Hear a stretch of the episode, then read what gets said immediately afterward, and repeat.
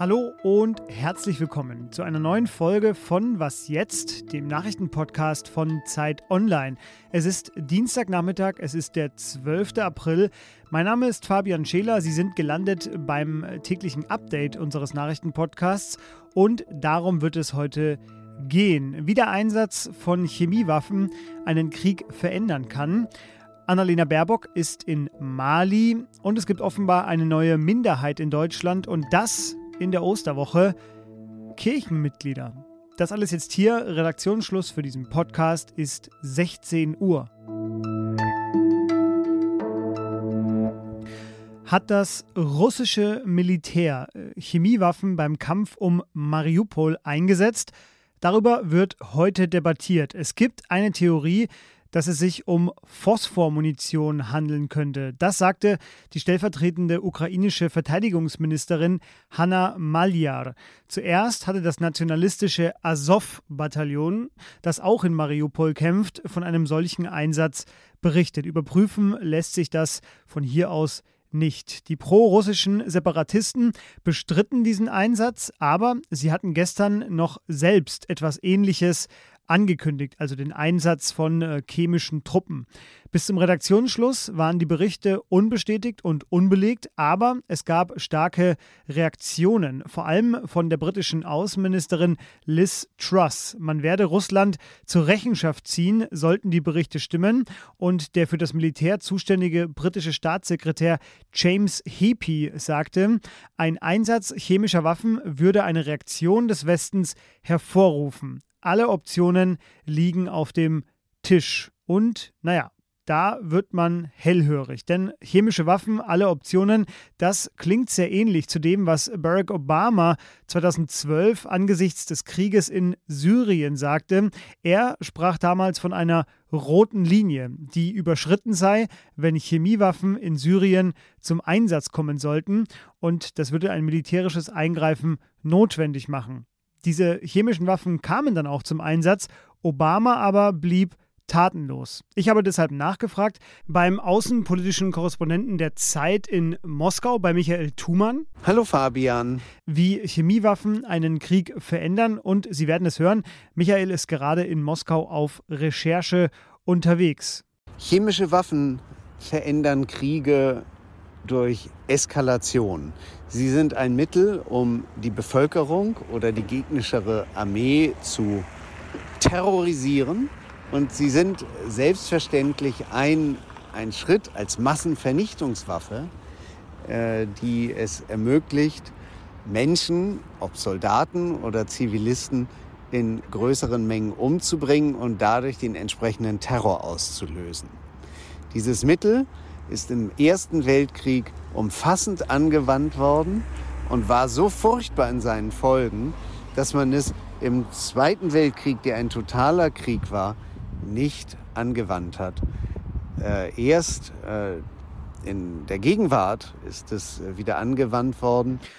Obamas rote Linie hatte ich ja auch schon erwähnt. Äh, wird es denn dieses Mal genauso kommen? Die NATO hat immer wieder gesagt und auch Präsident Biden hat mehrmals gesagt, dass er nicht vorhabe, in diesen Krieg in der Ukraine militärisch einzugreifen. Deshalb liegt hier die Schwelle am Ende auch noch viel höher, äh, weil anders als in Syrien, wo die Vereinigten Staaten und auch einzelne NATO-Staaten in den sogenannten Antiterrorkrieg äh, gegen den IS in Syrien involviert waren.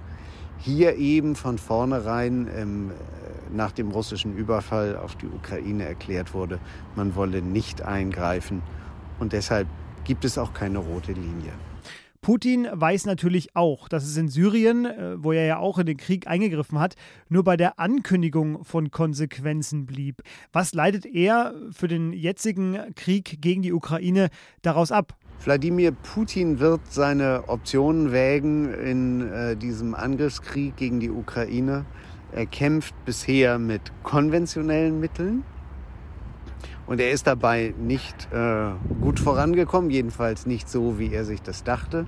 Deshalb konzentriert er jetzt seine konventionellen Kräfte im Osten und äh, Süden äh, der Ukraine, um die ukrainische Armee von dort zu schwächen.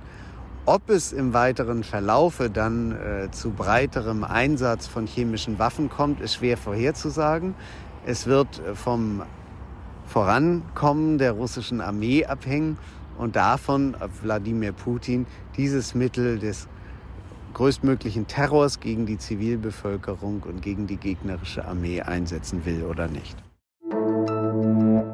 Erstmals reisen seit Beginn des Krieges gegen die Ukraine drei deutsche Politikerinnen in die Ukraine. Es sind Marie-Agnes Strack-Zimmermann von der FDP, Michael Roth von der SPD und Anton Hofreiter von den Grünen. Alle drei also von der Regierungskoalition. Sie sind in Richtung Westukraine aufgebrochen. Sie wollen, dass man diesen Besuch als Zeichen der Solidarität versteht.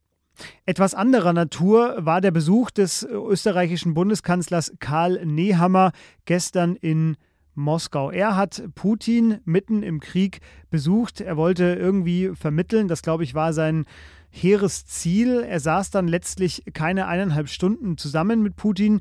Das Gespräch sei, so sagte es Nehammer, direkt offen und hart gewesen, aber ich habe generell keinen optimistischen Eindruck, den ich Ihnen mitbringen kann von diesem Gespräch mit Präsident Putin. Die Offensive wird offensichtlich äh, massiv vorbereitet. Deshalb aber auch das klare Eintreten dafür, dass es den Zugang des Internationalen Roten Kreuzes braucht, der stabil ist. Ja, und wenn man ehrlich ist, der Krieg geht weiter. Es gibt keinerlei Friedensabsichten von Putin. Ich glaube, man kann sagen, dass Nehammers Besuch in etwa so viel gebracht hat wie ein Dialog mit einem Felsen. Das passende Fazit kommt von der italienischen Zeitung La Repubblica.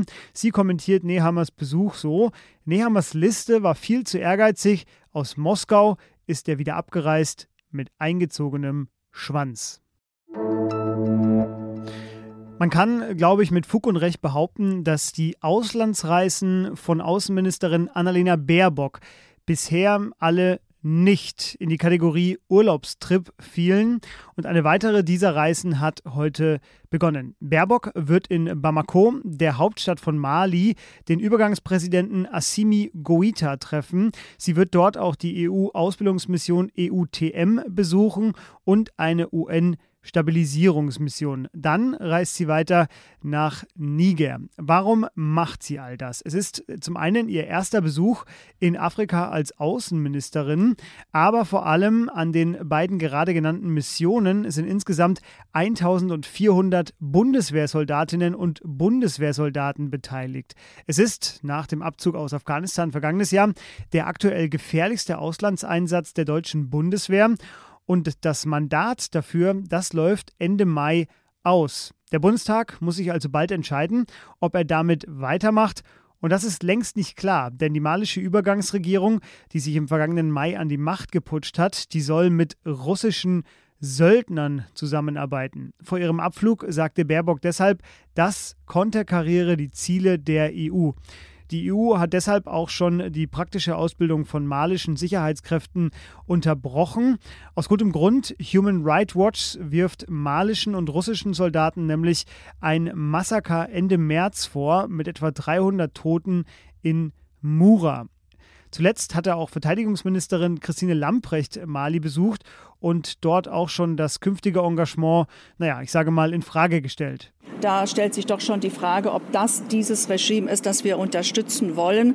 Wir erleben, dass äh, die malischen Soldaten toll ausgebildet werden durch hochmotivierte und äh, top qualifizierte deutsche Soldatinnen und Soldaten und dann mit diesen Fähigkeiten zusammen zum Beispiel mit russischen Kräften in den Einsatz gehen, womöglich sogar mit Söldnern. Und da stellt sich die Frage, ob das mit unseren Werten zusammengebracht werden kann, insbesondere wenn wir dann Gräueltaten erleben müssen wie in Mura, gerade wieder ganz aktuell.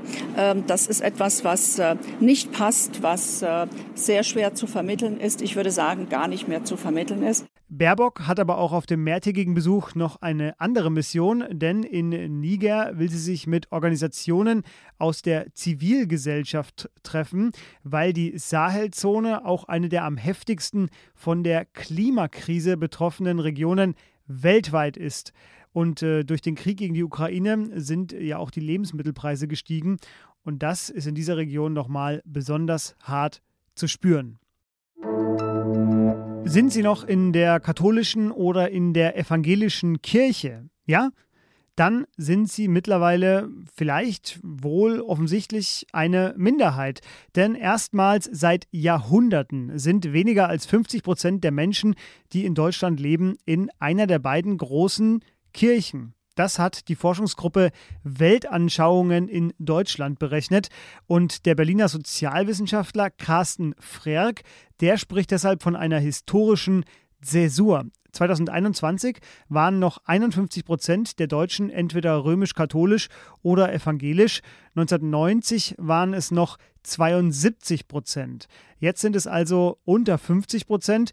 Man muss dazu sagen, die Forschungsgruppe, die diese Zahlen erhebt, die wurde 2005 von der Giordano Bruno Stiftung gegründet. Diese Stiftung setzt sich für einen sogenannten evolutionären Humanismus ein und gilt deshalb als kirchenkritisch.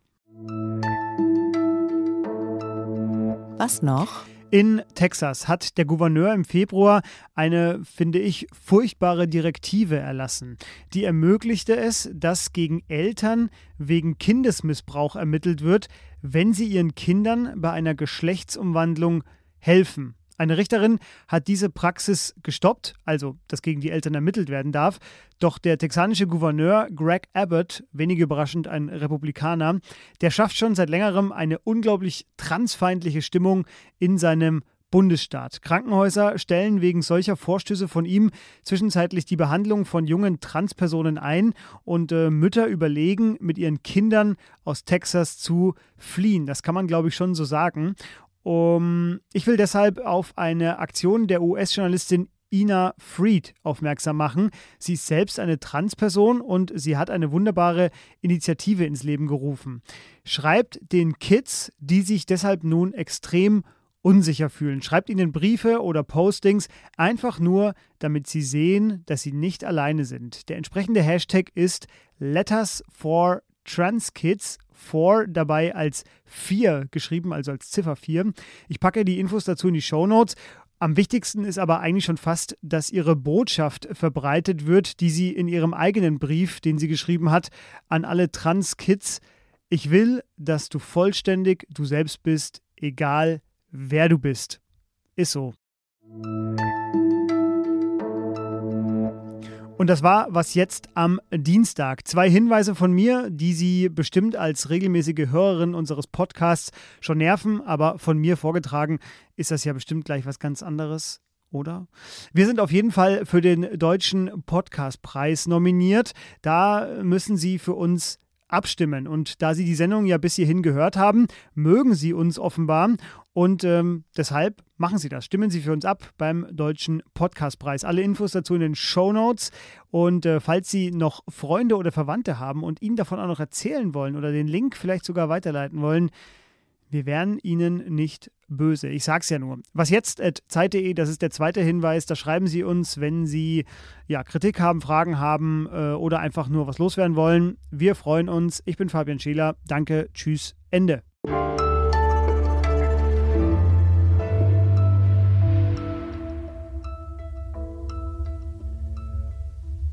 Ein kleiner Blick hinter unsere Kulissen. Das Geräusch, das Sie hier übrigens ab und zu im Podcast hören, das ist die S-Bahn, die hier unter unserem Studio entlang rattert. Ich weiß nicht, ob man das regelmäßig hört, aber jetzt wissen Sie auf jeden Fall Bescheid.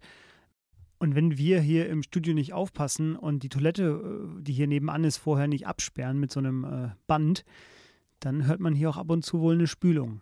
Wir sind hier also mitten im Leben.